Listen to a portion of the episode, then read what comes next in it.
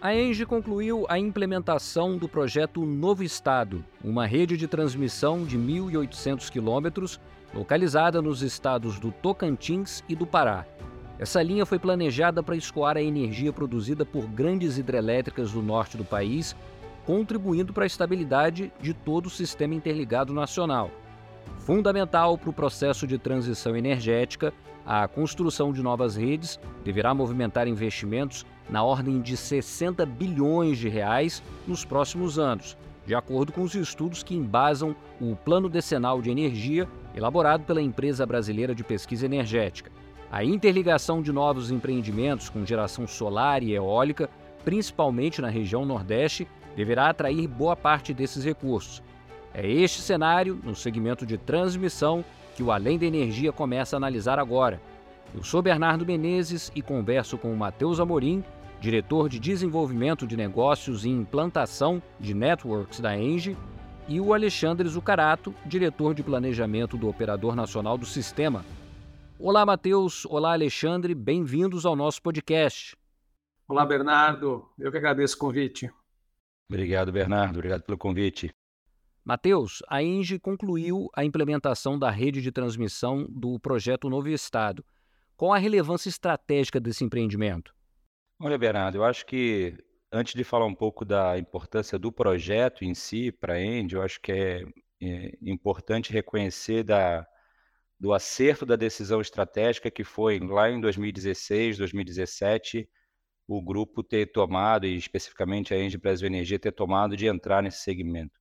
Essa decisão lá atrás de entrar nesse segmento é o que hoje nos propicia estar tá falando de Gralha, estar tá falando de Novo Estado, estar tá falando até de Gavião Real, e da importância desses projetos tanto para o setor quanto para a gente mesmo. Né? Bom, especificamente em relação ao novo Estado, é, é, muito claro né, que, que esse projeto, o término desse projeto, ele, ele mostra né, a consolidação da capacidade e resiliência do time de desenvolver, implantar e operar grandes projetos de de transmissão. Novo Estado não foi um projeto fácil. Novo Estado, só para te, Bernardo, te posicionar, é, a, a foi o terceiro concessionário desse, desse, desse projeto. Né? Então, primeiro teve é, a Bengoa, se eu não me engano, nós compramos esse projeto da Sterlight em 2019 e nós somos o terceiro concessionário, então, porque é um projeto super desafiador. E eu acho que isso, a conclusão do projeto mostra exatamente isso, né? A capacidade desse time e a resiliência desse time com tudo que aconteceu no meio de Covid, enfim, uma série de coisas que aconteceu no projeto.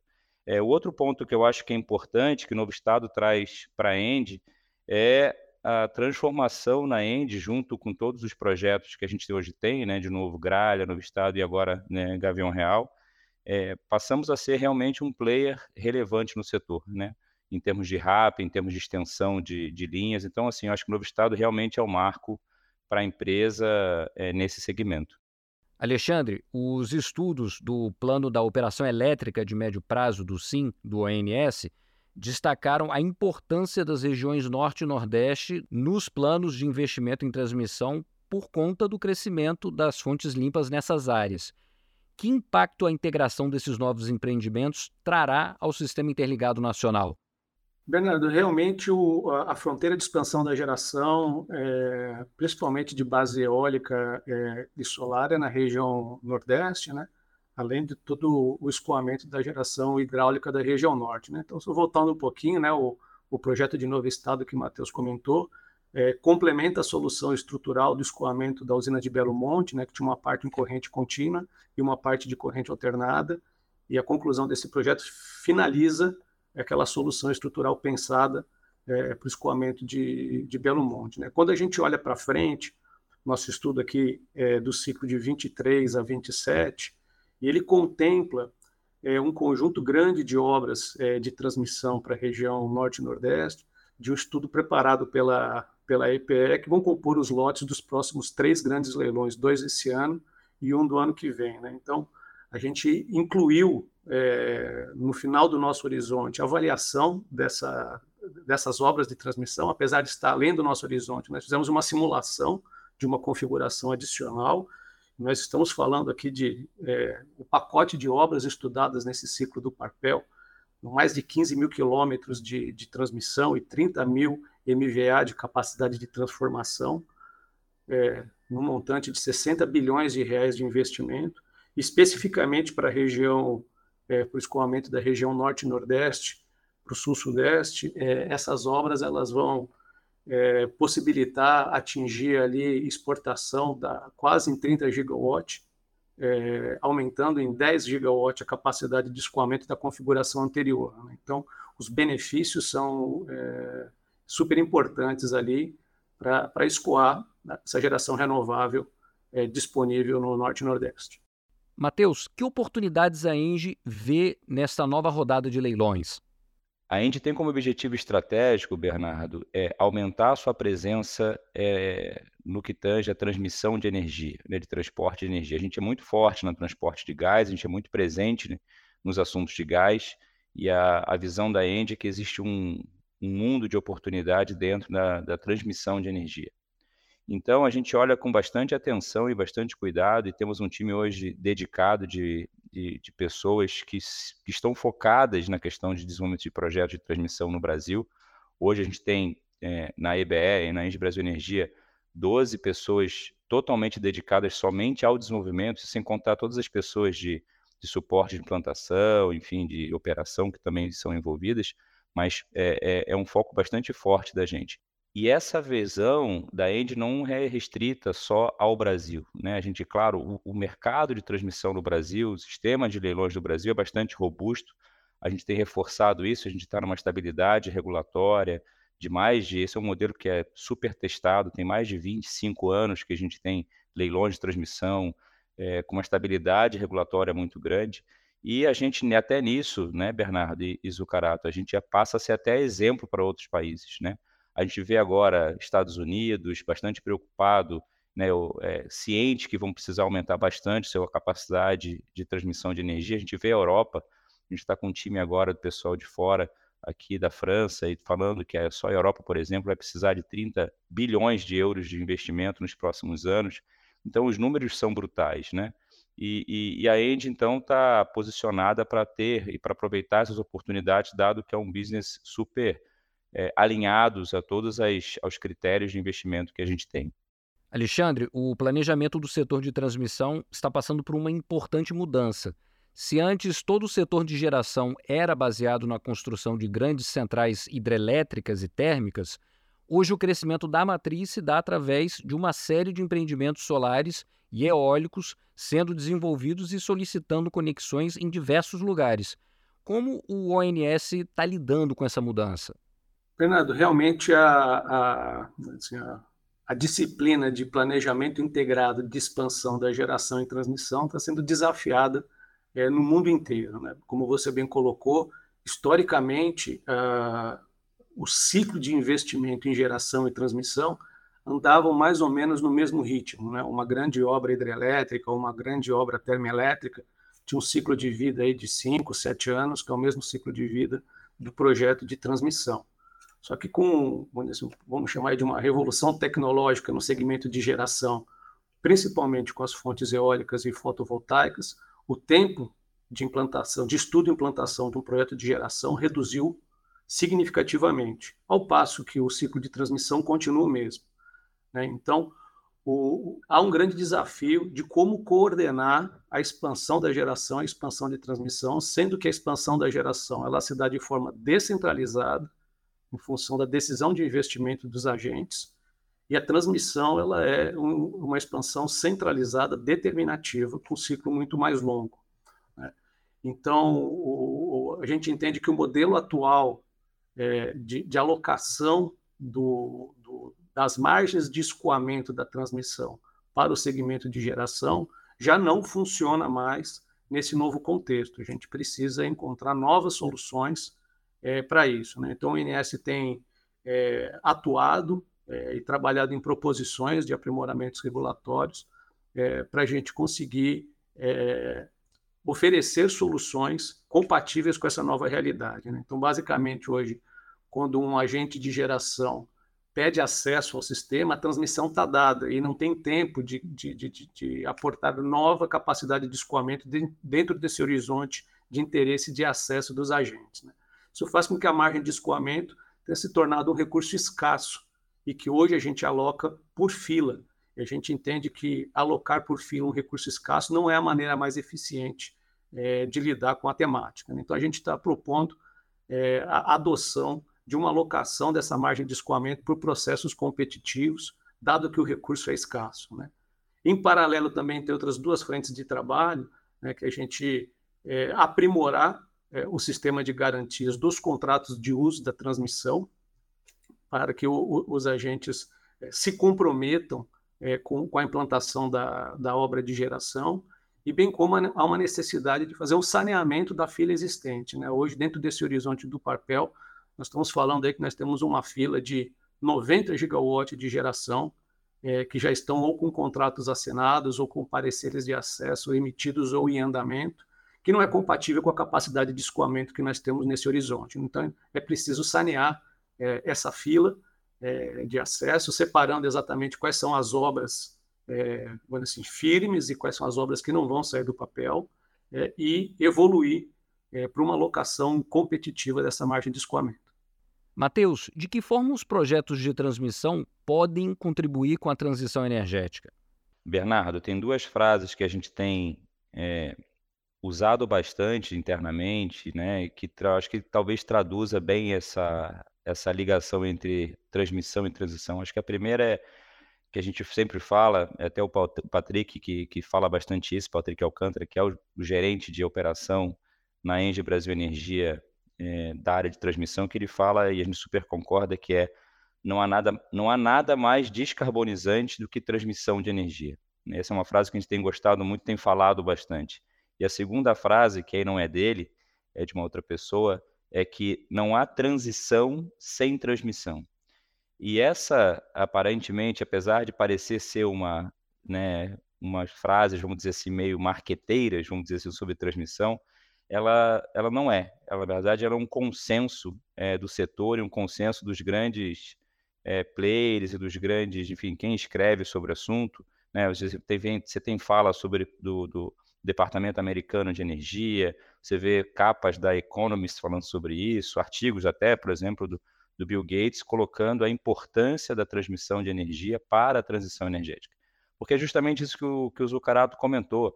É, a gente, pegando o caso específico do Brasil, né? A gente, se você vê Novo Estado, como o Zucarato comentou, quer dizer, essa ligação de Belo Monte com a carga, se você pegar onde está o nosso potencial solar, onde está o nosso potencial é, eólico está no Nordeste, né? E está no interior, muitas vezes no interior do Nordeste. Então, a transmissão é que vai propiciar você trazer esses blocos de energia renovável né, dessa área para os grandes centros de consumo.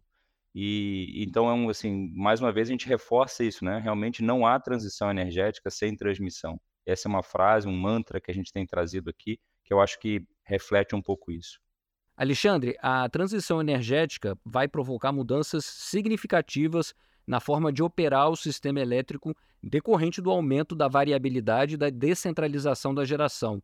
Quais os principais desafios do ANS nesse novo contexto? Bernardo, eu vou seguir o raciocínio do Matheus, né? que a transmissão tem um papel fundamental é, nesse cenário, né?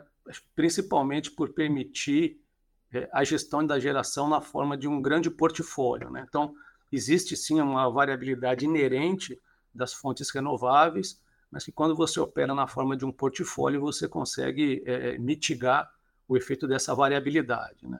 Temos também um desafio de transportar grandes blocos de energia por longas distâncias é, a partir de uma tecnologia é, que não foi aquela que durante o, um século é, o setor elétrico aprendeu a, a, a, a gerenciar, né, que são as, as, fontes de geração síncronas. Né? Essas fontes elas renováveis elas são conectadas a partir, a partir de inversores que não têm as propriedades, é, vamos dizer assim, de performance em perturbação, né, vamos dizer assim, a performance durante os transitórios, que tem uma fonte síncrona. Então, isso traz desafios para é, a operação, de como mobilizar é, os recursos para controle de frequência, para controle de tensão, é, a inércia do sistema, é, potência de curto-circuito, enfim, certos, vários atributos elétricos que são necessários para manter a operação no ambiente seguro. Então, isso, de certa forma, vai demandar é, a gente amadurecer é, um, um, mercado de serviços ancilares no Brasil, que já é uma, uma temática bastante avançada é, fora do país, porque, de certa forma, o Brasil, com um, uma frota de geração hidrelétrica extremamente é, importante, é, ao longo desse tempo, permitiu a integração dessas fontes renováveis, aproveitando é, os atributos que são inerentes da fonte hidrelétrica. Mas, em algum momento, a gente vai precisar incorporar novos recursos nos sistemas ou utilizar de forma diferente os recursos disponíveis nos sistemas para manter a operação segura. E eu queria complementar também com outro desafio que aparece, se a gente descer a escala mais um pouquinho e entrar na geração distribuída de pequeno porte. Né? Então, há uma preocupação que o INS se debruçou nos últimos anos, que é a, a desconexão em cascata desse tipo de geração. Então, o que, que, que, que acontece? Né? Essa geração de, de pequeno porte, ela historicamente, ela vem com requisitos de proteção na, na, nos seus equipamentos, que qualquer balançadinha que o sistema dá, ela se desconecta. Porque assim era o paradigma. Né? Só que quando você sai de uma escala de kilowatt e vai para uma escala de gigawatt, se vários geradores pequenininhos se desconectarem simultaneamente do sistema, você tem um impacto muito grande, equivalente a perder, por exemplo, um bipolo de escoamento de, de, de Belo Monte, para ficar na referência que nós usamos até então. Né? Então, isso é, aumenta o risco de você ter um, um, problema de suprimento de grande porte, eventualmente um blackout. Né? Então, a gente trabalhou nos últimos anos em parceria com a ABNT e o Inmetro para estabelecer requisitos novos é, do ajuste desses equipamentos para eles terem mais suportabilidade para os fenômenos de frequência e de tensão. Ou seja, se o sistema balançar, esses ativos não podem pular fora, eles precisam manter conectado é, para colaborar é, com a estabilidade do sistema. Né? Isso acabou resultando é, numa portaria do Imetro, número 140, que foi publicada no ano passado, estabelecendo então esses requisitos de imunidade para as perturbações de frequência e tensão, que a gente entende que são fundamentais para permitir uma integração de todas essas fontes, é, mantendo a segurança do sistema. Né? Então, queria, acho que, comentar desses desafios novos, e o INS tem atuado é, no sentido de encontrar soluções alternativas para que o operador não seja um óbice para a integração de qualquer tipo de fonte é, que colabore com, com, com, a operação do sistema, né? e sim viabilize a integração é, dessa geração. Matheus, você gostaria de complementar, fazer considerações finais? Não, eu acho que existe esse alinhamento, sim, Bernardo, entre o planejamento do setor. Eu acho que é uma visão bastante consolidada. É, é muito bom conversar e ver a visão do, do NS, do planejamento do NS junto com o Zucarato e ver que é justamente isso que a gente também tem essa visão e essa importância desse segmento. Então, isso, Bernardo, de novo, é, eu acho que é trazer aqui que essa não é só uma visão Brasil, né? A gente, é óbvio que no Brasil, a gente tem uma dimensão continental. O nosso sistema de transmissão no Brasil, ele é do tamanho da Europa inteira. A gente faz aquele, aquele gráfico que a gente pega o, o sistema de transmissão e coloca em cima da Europa e você vê que é o tamanho da Europa inteira. E que esses problemas que a gente está vivendo no Brasil não são só nossos, né? Então, a gente vê a Europa já bastante preocupada com isso, e os Estados Unidos também. Então, assim, é, essa, a questão da transmissão na transição, ela é clássica e eu acho que o Brasil, e aí tendo o ONS, a própria EPE à frente disso, nós somos referências nisso e seremos sempre referências dado ao conhecimento do ONS, ao conhecimento da EPE, que é bastante vasto, né? Se você pegar as falas do, do Zucarato aqui, você vê que realmente a gente tem uma expertise bastante grande e a gente tem vivido isso já há bastante tempo. Então, assim, é, o Brasil é com certeza nesse setor e nessa é líder disso, de toda essa parte de conhecimento e adaptação para esse segmento e essa integração. Zucarato, a gente está no final do episódio. Você também gostaria de fazer alguma consideração final? Bom, Bernardo, aquilo que nós conversamos no, no podcast hoje, né, e, e, e, outras informações estão consolidadas nesse plano da operação elétrica de médio prazo, que é um estudo anual é, que o INS divulga, a, a, versão mais recente, né, que foi publicada no começo desse ano.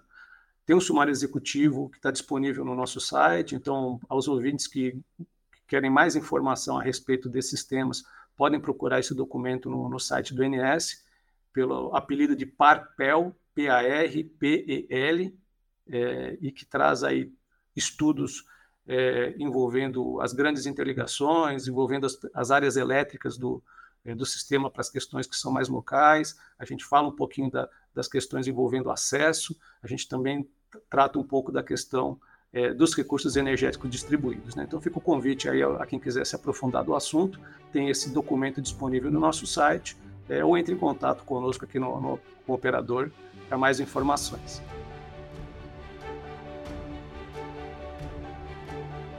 Este foi mais um episódio do Além da Energia. Eu agradeço muito ao Matheus e ao Zucarato. Voltem sempre.